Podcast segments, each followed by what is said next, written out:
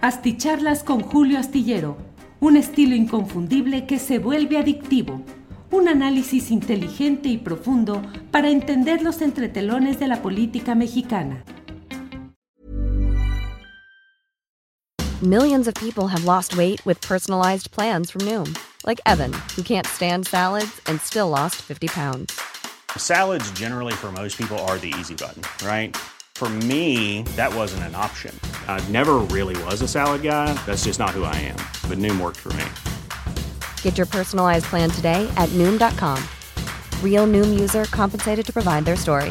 In four weeks, the typical Noom user can expect to lose one to two pounds per week. Individual results may vary. Hiring for your small business? If you're not looking for professionals on LinkedIn, you're looking in the wrong place. That's like looking for your car keys in a fish tank. LinkedIn helps you hire professionals you can't find anywhere else, even those who aren't actively searching for a new job but might be open to the perfect role. In a given month, over 70% of LinkedIn users don't even visit other leading job sites. So start looking in the right place. With LinkedIn, you can hire professionals like a professional. Post your free job on linkedin.com slash people today.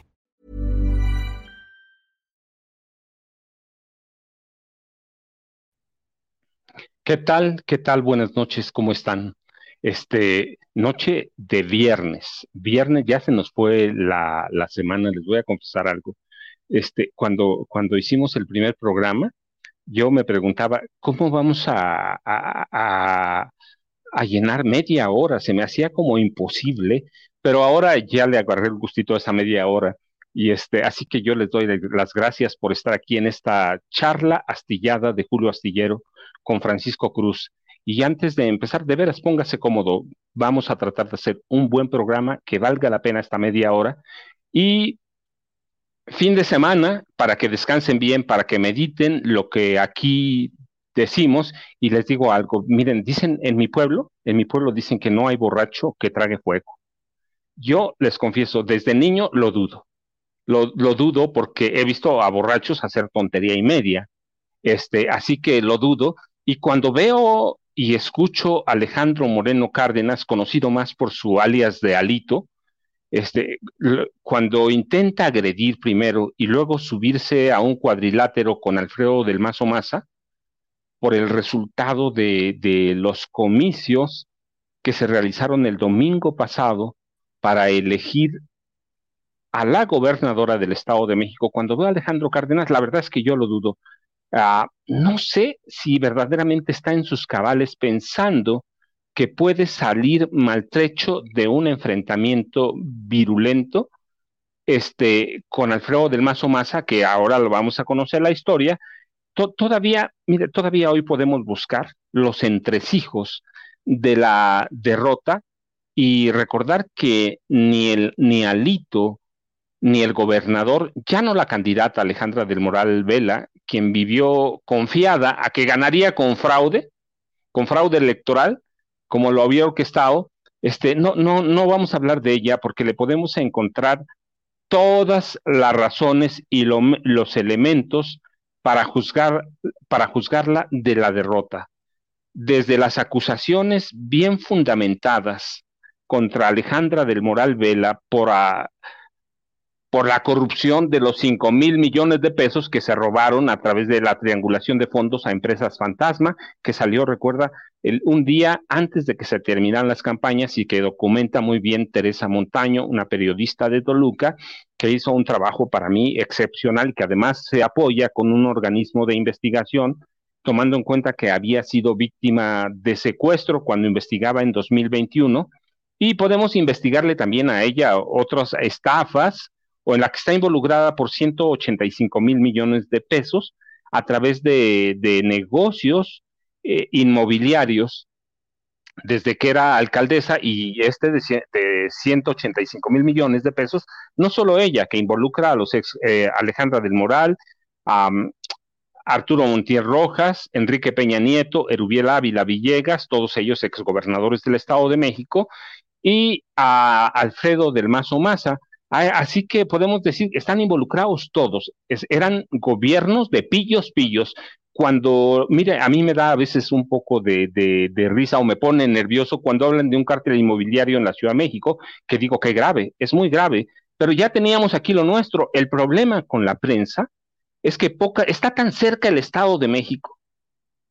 Hay, hay, hay poblaciones que uno camina, por ejemplo, en calles de Nesa y no sabe si es, la Ciudad de México o, o es Nezahualcóyotl, o por Cuautitlán Izcalli, o simplemente saliendo de la Ciudad de México hacia Toluca. En 40 minutos está uno en Lerma, antes está uno en Ocoyoacac, este, o en San Mateo Atenco. Así que este, eh, la prensa no voltea para acá mucho. Y luego tenemos una, tenemos una costumbre, o los gobernadores, claro, de comprar, de destinar millones y millones de pesos a la prensa de la Ciudad de México, claro, para que no vengan, para que no vengan. Yo recuerdo mucho, mire, cuando Enrique Peña Nieto era gobernador del estado, a mí me tocó bien su administración. Yo veía, veía reporteros de la Ciudad de México llegar a la casa, al palacio de gobierno que está en la avenida Lerdo, salían de ahí y cruzaban en la contraesquina a una tortería que se llama La Vaquita, que no sé si es la mejor, pero es la más conocida, en la que venden tortas, y esos reporteros que venían de la, que iban de la Ciudad de México, eh, comían y se regresaban, y al otro día o a los dos días escribían sobre Enrique Peña Nieto y lo, lo presentaban como un estadista, y yo decía, ¿qué no ven que es un pillo?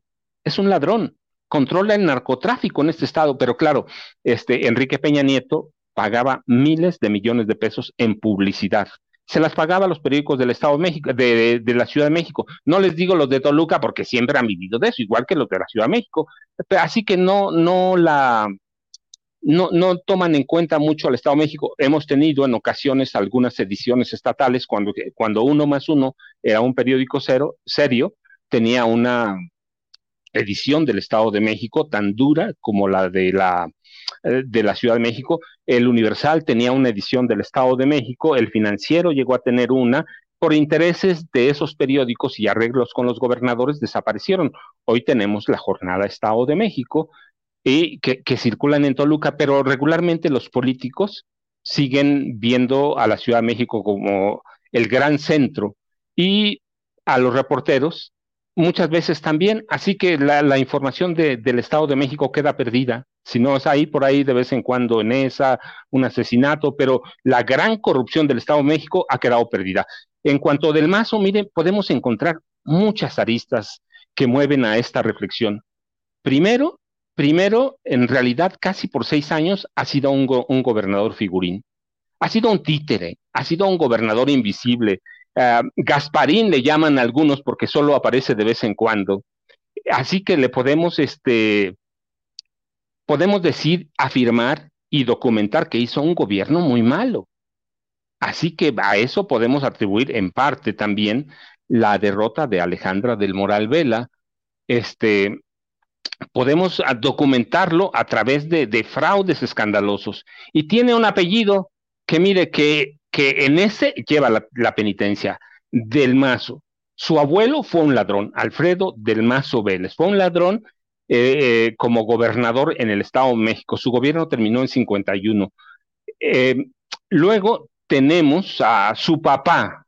Su papá fue gobernador también en los 80.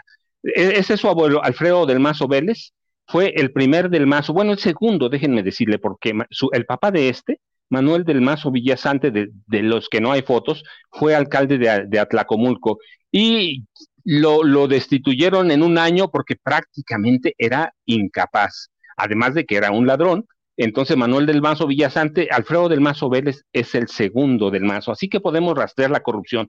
Y luego tenemos Alfredo del Mazo González, el papá de Alfredo del Mazo Maza, que cuando llega a la gubernatura hace una cosa que yo eh, al momento me parecía importantísima, eh, ordenó desaparecer algo que llamaban el Batallón de Radiopatrullas del Estado de México, Barapem, que dio al enemigo público número uno, secuestrador, asaltante de, de, bancos, Alfredo Ríos Galeana, que después se va a refugiar a Estados Unidos, lo capturan allá cuando se había hecho un converso, no sé a qué religión, ahora ya murió, pero hace eso, pero después, después deja entrar deja entrar al cártel de Juárez. Él le abre las puertas al cártel de Juárez que se va a sentar a Tlacomulco. Así que esa carga tiene Alfredo del Mazo Maza en, en los apellidos.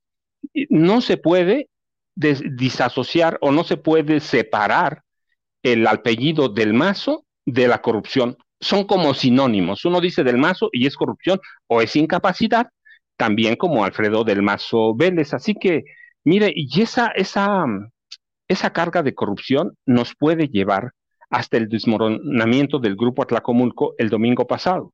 ¿sí? El Grupo Atlacomulco, una especie de organización mafiosa que tuvo orígenes o que tiene orígenes, todavía no desaparece, en, um, en marzo de 1942, después de un atentado con arma de fuego, que le costó entonces la vida al gobernador Alfredo Zárate Albarrán.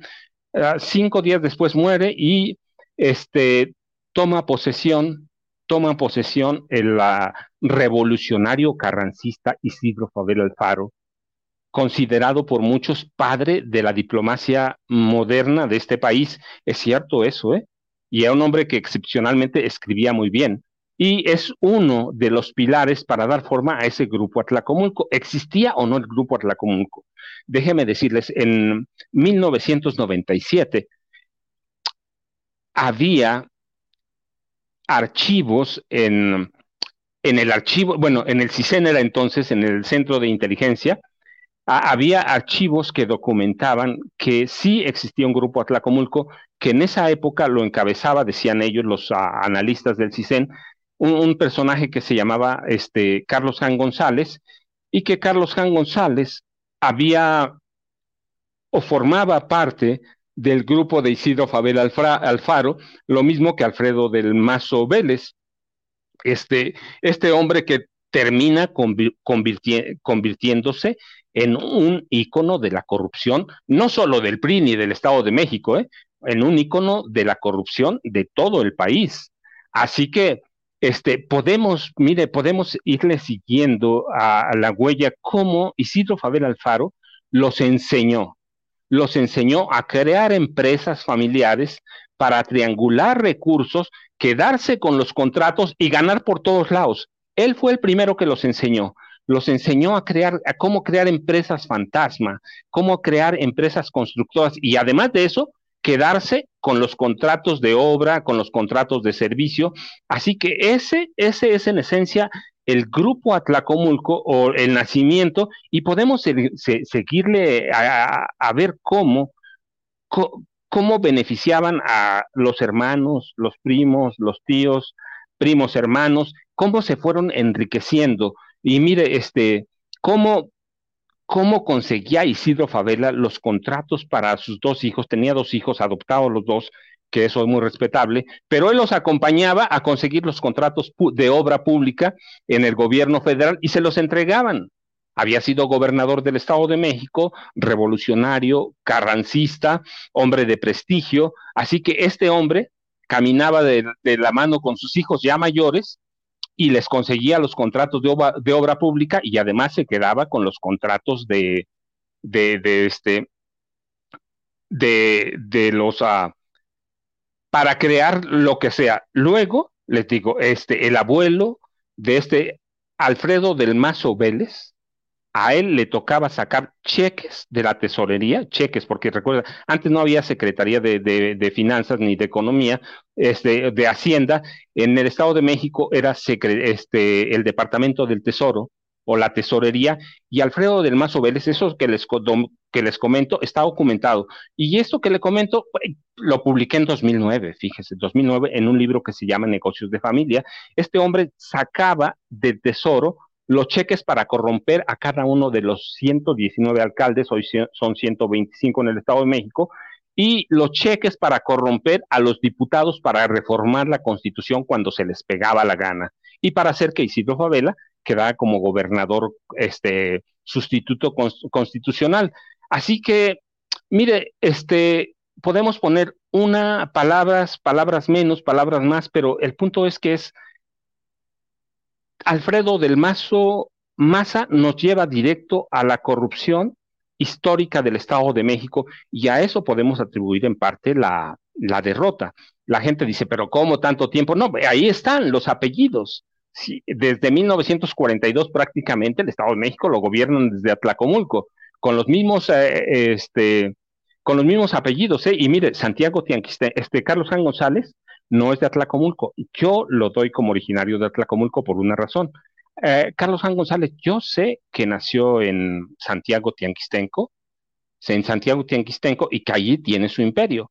Pero Carlos Juan González se formó en Atlacomulco, llegó como un profesor muy humilde de escuelas rurales, vendía dulces en las escuelas, lo adopta Isidro Favela y él a Maximino Montiel Olmos, que es otro de los pilares del grupo Atlacomulco, lo llamaba Padre Amoroso. Carlos Juan González murió eh, llamando Padre Amoroso a Maximino Montiel Olmos desde Atlacomulco. Y cuando muere tiene una fortuna superior a 3 mil millones de dólares. Hoy hay que ver a los Juan González, banqueros, cazabolseros, empresarios, a través de Carlos Hank Ron y Jorge Hank Ron. Los podemos ver aquí en Tijuana, muchos intereses, pero su fortuna inicial nace de la corrupción. Así que a eso, ellos son símbolos ominosos de la corrupción priista. Este, y hasta ahí los podemos seguir y podemos decir, a ellos se puede atribuir la, la derrota. Y miren, no es tan sencillo y no, no, ahí, no acaba todo ahí. El grupo Atlacomulco tenía, además de una rama religiosa, tenía, tiene todavía una rama empresarial eh, financiera a través de familias como Alcántara Rojas, Alcántara Miranda, que no son de Atlacomulco, son de Acambay, un pueblo pegado a Atlacomulco, que es a donde llegan los primeros del mazo cuando llegan de España, ¿sabe? Ellos llegaban aquí, llegaban al Estado de México a casarse con las hijas de los hacendados que españoles que no permitían que sus hijas se casaran con los indios, así lo decían, de México, así que venían las oleadas de, españoles para para casar con las hijas de los hacendados y los del Mazo fueron de esos afortunados, este, pero vivían en Acambay. Finalmente hay un terremoto en Acambay y los del Mazo terminan, terminan en Atlacomulco, pero tenemos otros grupos, ¿sí? Como el grupo Yusa del extinto ingeniero, eh, se llamaba Alejo Peralta. Alejo Peralta, que tiene su, eh, eh, planta Yusa, y Yusa es una industria multinacional, que tiene una planta en Pastejé, en un pueblo, en un municipio que se llama ah, Jocotitlán, muy cerca de Atlacomulco. Así que podemos seguir toda la corrupción y podemos decirle, la caída de, del grupo Atlacomulco no es nueva. ¿Sí? En, en 1988 perdieron las elecciones presidenciales. Perdieron, así que ya había síntomas de cansancio, síntomas de que iban a perder. Y Alito Moreno, Alito Moreno, mire, le podemos seguir todas las huellas de la corrupción que muy bien la ha documentado la gobernadora de Campeche, Laida Sansores San Román. Es quizá el político ah, más desprestigiado en este momento. Eh, no sé si sea el más ladrón, porque yo digo, todos son igual, están cortados por las mismas tijeras, así que es un tipo que es cínico, que amenaza periodistas, que compra periodistas, que robó a Campeche y que finalmente a través de, métodos mafiosos se apodera del PRI. Y yo digo, sí, se apoderó, pero tiene una razón, él, él ganó y los demás fueron impuestos, por eso no lo pueden sacar. Así que hoy tiene un pleito, tiene un pleito, tiene un pleito casado con Alfredo del Mazo al que acusa, al que acusa de haber entregado el Estado de México. Mire, yo digo, ¿cómo lo acusa si finalmente ya le estoy platicando todos los antecedentes de los de corrupción de los del Mazo? en la oficina de Alfredo del Mazo, la oficina de comunicación social, nació la guerra sucia contra la maestra Delfina Gómez Álvarez. Nació allí la guerra eh, sucia. Si no, si no hubieran algunos reporteros descubierto que ahí nacía la guerra sucia, este, se habrían ido por la libre, pero lo descubrieron lo descubrieron y finalmente Alfredo del Mazo Maza tuvo que despedir a su director de comunicación social y contratar a una mujer que se llama Angélica Neira, que le hacía la imagen pública a Peña Nieto desde que era gobernador y estuvo con él en la presidencia de la República. Y después nace también la guerra sucia en el sistema de radio y TV eh, y televisión mexiquense, que también, también depende del gobernador. Hey, I'm Ryan Reynolds. At Mint Mobile, we like to do the opposite of what Big Wireless does. They charge you a lot, we charge you a little. So naturally, when they announced they'd be raising their prices due to inflation, we decided to deflate our prices due to not hating you. That's right. We're cutting the price of Mint Unlimited from $30 a month to just $15 a month. Give it a try at mintmobile.com slash switch. $45 upfront for three months plus taxes and fees. Promo for new customers for limited time. Unlimited more than 40 gigabytes per month. Slows. Full terms at mintmobile.com. I'm Sandra, and I'm just the professional your small business was looking for. But you didn't hire me because you didn't use LinkedIn jobs. LinkedIn has professionals you can't find anywhere else, including those who aren't actively looking for a new job, but might be open to the perfect role, like me. In a given month, over 70% of LinkedIn users don't visit other leading job sites. So if you're not looking on LinkedIn, you'll miss out on great candidates like Sandra. Start hiring professionals like a professional. Post your free job on linkedin.com/people today. Y además el gobernador perdonó el fraude, perdonó el fraude de 5 mil millones de pesos, que es un cochinito para la campaña. ¿De veras no sabía? Digo, yo sé que es un inútil y sé que es un incapaz y sé que es un ladrón y permitía robar, pero este, si Alito pretende de veras tener un enfrentamiento de golpes bajo con él, Alito se está metiendo con el diablo, ¿eh? No sabe lo que está metiendo, porque eventualmente Alejandro Moreno Cárdenas quiere ser candidato del PRI a la presidencia y se le olvida, se le olvida a Alejandro Moreno que el capital político priista, mucho o poco, lo que tienen en este momento no es del PRI, ¿eh?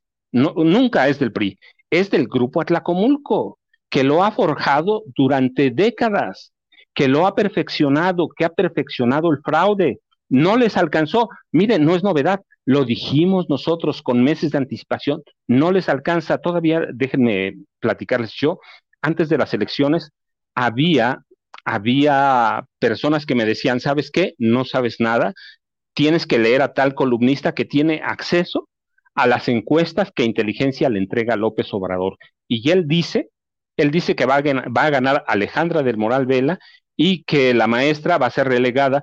Este, eso me decían, no sabe cuántos mensajes, cuántas cosas me decían, pero va a perder. Vayan a ver los elementos. El PRI ha perdido desde 88, perdió en 88, 99, perdió, perdió en 2000, perdió en 2005, aunque ganaron, ciertamente, por el fraude perdió en 2017, volvieron a ganar. La maestra Delfina ya sabía lo que iba. El que no sabía del PRI, hicieron un gran fraude. Mire, está documentado, los periódicos lo publicaron ayer o anteayer, anteayer el, país de España, como en Huizquilucan, Naucalpan, la zona del corredor azul, eh, metieron urnas que prácticamente saca todos los votos Alejandra del Moral Vela. Y yo decía, el PAN no ha hecho campaña nunca, recuerden, tienen metían Photoshop en sus eventos cuando estaba vacío y nos hacían creer que estaba lleno. Eso fue Photoshop. Eso es Photoshop. Pero claro, estaban esperando y esperan, esperando y esperanzados a que al fraude electoral no les alcanzó. Así que Alito está jugando con fuego, porque si eventualmente de veras busca la candidatura presidencial y sale raspado de un pleito con Alfredo del Mazo Maza, no se les olvide Enrique Peña Nieto es el primo consentido o Alfredo del Mazo Maza es el primo consentido de Enrique Peña Nieto. ¿A quién va a preferir en un pleito así?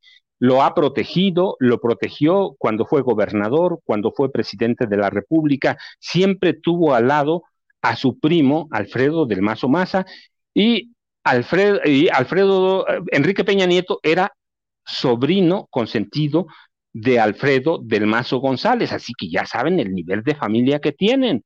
Y todo el grupo Atlacomulco va a proteger a quien Alfredo del Mazo Maza. No se la van a jugar por alito. Se conocen ellos las trampas, las tranzas, ah, los cochupos, se conocen todos, saben a dónde robaron. ¿Se la van a jugar con alito? Claro que no. Claro que no. ¿Se la van a jugar con quién? Con el primo. Perdieron porque no les alcanzó, porque hicieron trampa, pero no les alcanzó. Así que mire, Alito va a tener que pensarlo muy, muy bien si quiere seguir montado o si quiere treparse al ring con Alfredo del Mazo Maza.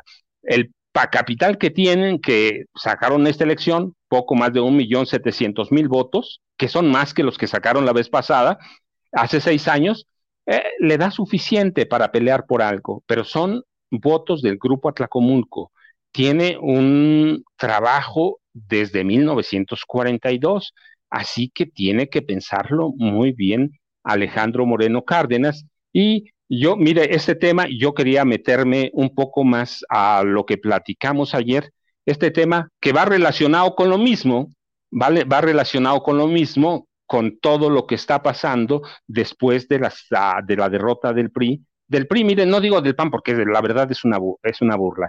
Sacó 700 mil votos con, todo y fraude, cuando le había prometido a Alejandra del Moral Vela un millón de votos. Un millón había prometido. ¿Por qué Alejandro Moreno no carga contra, contra el PAN.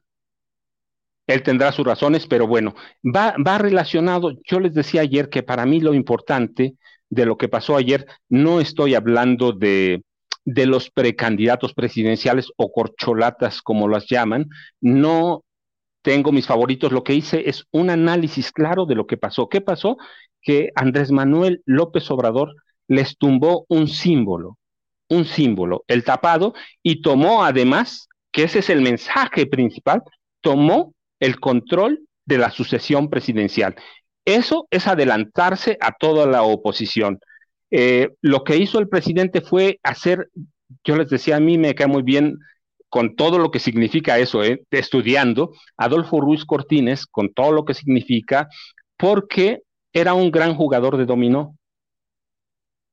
Y ayer lo que hizo el presidente López Obrador fue una jugada de dominó bien estudiada o de ajedrez, a los que les gusta el ajedrez, bien estudiada, bien pensada y tomó él el control de la sucesión presidencial. Y ese es un mensaje poderoso, es un mensaje poderoso para, para el PAN, para el PRI, ya no el PRD ya prácticamente es un cadáver, pero para, para eh, Claudio X González es un mensaje poderoso. El presidente está diciendo, las reglas las pongo yo. Y yo les decía, quiere mantener contentos a todos y alguien me decía, no, contento tienen que respetar las reglas. No, no las tienen que respetar. Ya, tienen el ejemplo de Verdeja, de Mejía Verdeja, en Coahuila. No todo mundo va a respetar. Lo que está haciendo el presidente es darles a un espacio a cada uno, a Claudia, a Marcelo, a, a Gerardo Fernández Noroña, a, a Dan Augusto, les está dando a Ricardo Monreal, ¿sí? Este, a, a Gerardo Fernández Noroña, que ayer me decían, Loroña, no, no, mire, es que muchas veces yo pienso mucho más rápido de lo que hablo, de veras. Entonces ya me está ganando una idea con la otra, sé que tengo que hacerlo un poco más tranquilo, pero este, el, presidente les está dando espacio, eh, y les está diciendo, estas son las reglas. Gerardo Fernández Noroña y Marcelo Ebrard tienen el mismo planteamiento, una pregunta en la encuesta y ya. Y algún debate. El presidente dice que no. El güero Velasco, me dicen, es de relleno. Pues puede ser de relleno, cualquiera de ellos. Pero finalmente el presidente les está dando espacio. Les está dando espacio para, para decirles, aquí pertenecen, para evitar que lleguen embaucadores de, la iniciativa privada y puedan tentar a quién, no, no a Gerardo Fernández Noroña, no, pero pueden tentar a quién, al Güero Velasco, a alguien del Partido Verde Ecologista de México, y el presidente les está enviando el mensaje, aquí están, aquí los tenemos y no se van a ir. Así que los está seduciendo, los está, los está eh, consintiendo. Yo les decía, para mí, el presidente ayer dio muestras, eh, las ha dado otras veces, pero dio muestras de que es una estratega de la política. Me puede gustar o no, pero eso es lo que hizo, les tiró el simbolismo del tapado para poner en marcha su propio juego de sucesión. Les dio otras reglas. Yo les decía, ni a Salinas, con todo lo astuto que era, ni Salinas pudo controlar la sucesión. tuvieron que matar a Luis Donaldo Colosio. Cedillo, pues ya lo saben ustedes, mejor entregó la presidencia a Vicente Fox. Y mire, Vicente Fox con todo lo que recibió del petróleo, ah, le entraron 1.4 billones de pesos por recursos petroleros y de ganancias, de ganancias, eso fue ingreso bruto, de ganancias le quedaron 1.1 billones. Ni con todo ese dinero pudo hacer nada y no pudo controlar su sucesión. Y ya no digamos de Calderón, mire, además del caso García Luna, que lo he documentado por años, y cómo convirtió Calderón los Pinos en un cártel del crimen organizado, no solo del narcotráfico. Calderón tuvo ingresos petroleros, hablando en pesos, por 3 billones de pesos, 3 billones. De esos fueron 2.7% billones de pesos en ganancias.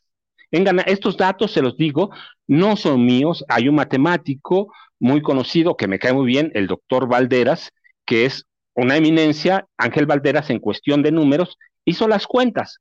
Y Calderón ni con todo eso pudo controlar su sucesión. Terminó traicionando a la candidata del PAN y terminó apoyando a Enrique Peña Nieto. Y lo mismo hizo Vicente Fox. Así que ninguno pudo controlar su sucesión. De Peña, ustedes ya conocen la historia. ¿Qué, qué sucesión pudo controlar? Ni siquiera tenían candidatos. A José Antonio Mid, que pues, prácticamente va al último lugar. Así que tampoco la pudieron controlar. López Obrador está regresando a viejos esquemas, pero muy diferentes. está diciéndoles, aquí están mis precandidatos, yo controlo la sucesión, aunque él dijo, es muy cauto, es muy prudente el presidente, dijo, lo voy a hacer en mis ratos libres, no me, no me meto en Morena, pero cuando no tengo trabajo, pues hago algo. ¿Alguien de veras puede dudar que el presidente no va a meter las manos? Pero lo de ayer fue eso, está guiando. Morena es una creación de él. Las encuestas, yo se los dije ayer, es son creación de Andrés Manuel López Obrador, las encuestas como Morena, las encuestas nos pueden servir a veces como herramienta científica. El problema en México es que ya viciamos las encuestas, viciamos la forma que se levantan, pero tienen un sistema que puede darnos a conocer. Yo les decía, él no es partidario de una pregunta, les va a preguntar quiénes son, si saben quiénes son, cómo les caen, eh, si conocen su trabajo. Andrés Manuel acaba de ayer hacer algo que era prácticamente impensado de, Peña Nieto hacia atrás, hasta, hasta Carlos Salinas de Gortari. Controlar la sucesión. Miguel de la Madrid, con todo lo mal que le fue, con el desastre que fue su administración, pudo controlar la sucesión. Dio el pase a quién? A Salinas de Gortari. Así nos fue. Y él lo reconoció prácticamente al último, pero así nos fue. Entonces, lo que está haciendo, lo que hizo ayer López Obrador, es hacer lo que ha hecho desde que llegó, acabar con ciertos símbolos de la corrupción política, de la corrupción del PRI. Después podemos platicar lo que está haciendo, pero ayer lo que hizo fue eso. Ya les había tumbado los pinos, que lo han criticado, pero les, les había tumbado los pinos, que ahora es un museo, y ayer les tumbó uno de sus máximos simbolismos, el tapado y les dijo, voy a controlarlo. Así que lo que está haciendo Andrés Manuel es eso. Y lo que vaya a pasar después, el día que me equivoco en apellido, se los digo y lo rectifico, va, les voy a decir algo. Noroña me cae bastante bien. Todavía hoy pienso que no le da el capital político para, para avanzar más allá. Que, claro, va a tener tiempo para hacer una campaña con los cinco, con los seis, los otros cinco precandidatos van a tener eh, piso parejo, pues yo pienso, miren, me habían preguntado, hay una pregunta por ahí, este, ¿ya sabes lo que piensan en tu pueblo? Les voy a decir sí, hoy salí, me llevé una sorpresa, la puedo decir porque me lo hicieron, me hicieron esa pregunta. Hay ahí en mi pueblo, este, mantas de, o lonas de apoyo a Claudia Sheinbaum. ¿Quién va a ser? ¿Va a ser Claudia? No lo sé. Yo les decía, el problema con el presidente para quienes hacen análisis político es que el presidente lo esconde bien en el rostro, lo esconde bien en su lenguaje, en su lenguaje corporal. Nadie, nadie se había fijado que ayer había tomado el control de, la sucesión y eso es muy poderoso. ¿sí? Él, él dice, el movimiento va y sé lo que está haciendo la derecha y finalmente lo que hace es aceptar que hubo errores en Coahuila y que los van a corregir y por eso suma al Güero Velasco y suma a Gerardo Fernández Noroña. Así que hace una jugada en, en Villar, dirían, de tres bandas y suma a sus seis precandidatos, los tiene, insisto, los tiene contentos. ¿Van a estar contentos? No lo sé, pero los tiene por lo menos allí, los suma, los arropa, como debe ser en política, y los tiene cerca y van a competir entre los seis. La encuesta, las reglas, ya saben que el próximo domingo a Morena va, se va a reunir con su Consejo Nacional, ahí van a salir las reglas, va a salir la encuesta, nos vamos a enterar. Al otro día van a empezar a, las renuncias o lo que tengan que hacer y tendremos oportunidad de, de analizar bien el documento que se dé a conocer Pero mientras eso hizo, eso está pasando con Alito, eso está pasando con Del Mazo, esto está pasando con los precandidatos presidenciales, es el juego de López Obrador. ¿Ya se va? Sí, se va, recuerden, el, el, el 30 de noviembre de 2024. Antes, él tiene el control, por lo menos eso hizo ayer. Y hay que tener mucho cuidado, hay que seguirlo, hay que analizarlo. Miren, yo cuando analizo algo no me meto adentro siempre salgo por fuera y veo qué cositas hizo, qué no hizo, qué dejó de hacer y qué mensaje trata de enviar. Y el mensaje ayer fue para los empresarios, fue para el PRI, fue para el PAN y fue un mensaje para sus seguidores. Yo tengo el control. Eso está mandando un mensaje poderoso a, la gente que lo sigue, a la gente que lo apoya. Y eso hay que tener mucho cuidado. ¿Va a funcionar o no? Ya lo tendremos que analizar lo tendremos que analizar. ¿Cómo le va a salir? Bueno, pues ya tendremos tiempo de platicar. Tienen todavía muchos meses, pero mientras la oposición hoy todavía no se pone de acuerdo. Se pondrá, pues llevan meses y mejor se suben al ring con el freo del Mazo Maza. Yo les agradezco mucho su atención. Uh, nos vemos, no mañana, perdón, no mañana, mañana es sábado, hoy es noche de viernes, nos vemos el domingo, el no, nos vemos el lunes. Nos vemos el lunes, seguramente analizaremos todo lo que pasó en el Consejo Nacional de Morena. Les agradezco mucho la atención. Buenas noches.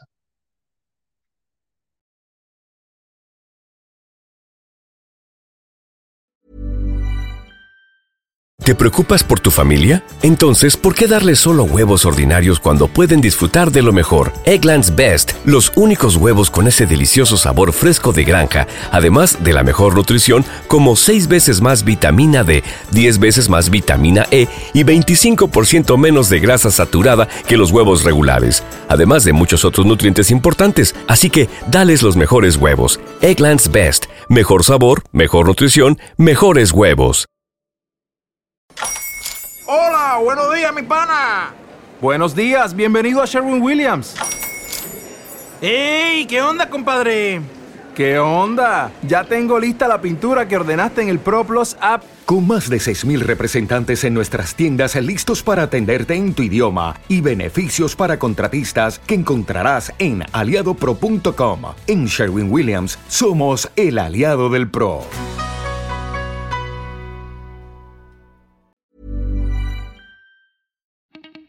Para que te enteres de las nuevas asticharlas, suscríbete y dale follow en Apple, Spotify, Amazon Music, Google o donde sea que escuches podcast.